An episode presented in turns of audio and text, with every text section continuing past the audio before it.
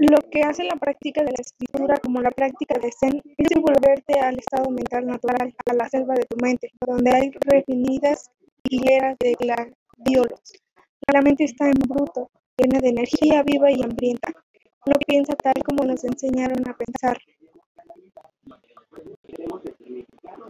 Lo que hace la práctica de la escritura como la práctica de Zen es devolverte al estado mental natural, a la selva de tu mente, donde hay refinidas hileras de gladiolos.